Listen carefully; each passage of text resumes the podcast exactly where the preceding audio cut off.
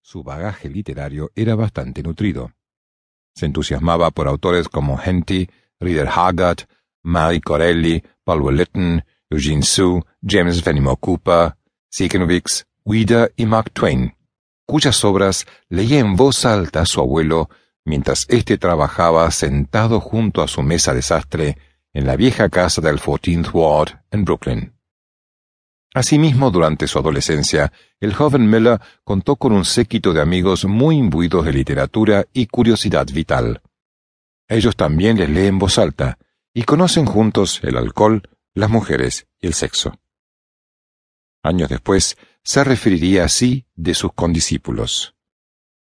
Con mucha insistencia he mencionado en mis escritos la asombrosa erudición que desplegábamos en nuestras discusiones sobre los problemas fundamentales de la vida.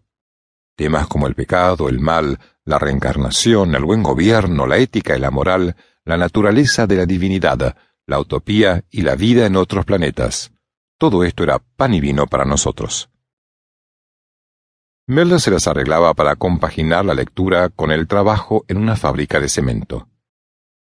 Continúa pasando gratas horas en la biblioteca de su barrio, siempre buscando los títulos prohibidos.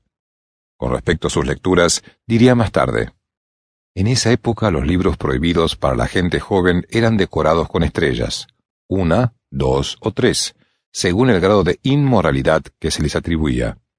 Sospecho que todavía sigue este procedimiento. Ojalá sea así, porque no conozco nada mejor calculado para satisfacer el propio apetito que esta estúpida clasificación y prohibición. Primeros amores. A finales de su etapa adolescente, crece la afición de Mela por Dostoyevsky, de quien ya ha leído todas sus obras. La aventura empezaba también a tentarlo, y emprende muchos viajes por el sur de los Estados Unidos, merced al dinero que estaba destinado a sufragar sus estudios universitarios. Consigue variados trabajos y visita el largo de la carretera que sin planearlo lo conduciría hasta Alaska. Por entonces comienza una relación con una mujer de 37 años, Pauline Choteau, 15 años mayor que él.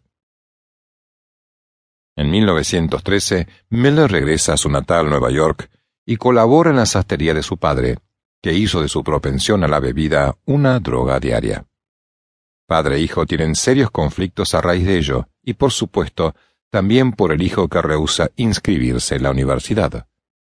Ante esto, Mela se vio obligado a buscarse la vida en distintos oficios, entre ellos el de ranchero y mensajero de la Western Union. En el tranvía que lo lleva a su centro laboral, lee más a Nietzsche, apretujado por los cuatro costados por otros pasajeros.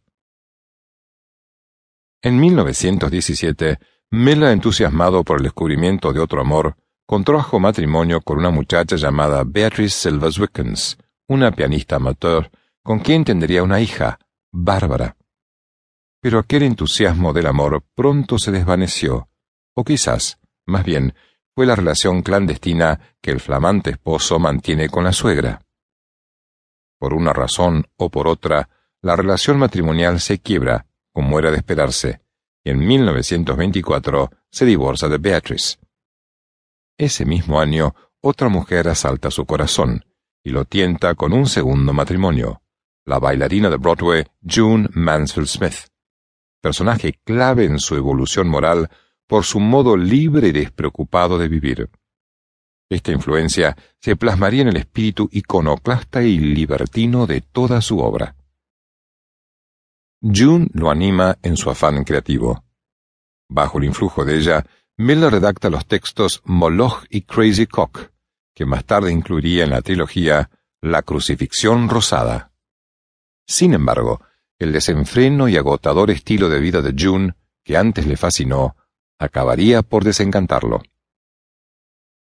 Pronto su situación económica y moral se torna crítica, pues Miller no lograba vivir de sus escritos Cuenta con dos matrimonios que resultaron grandes fracasos afectivos y se siente con poca aptitud para el trabajo administrativo.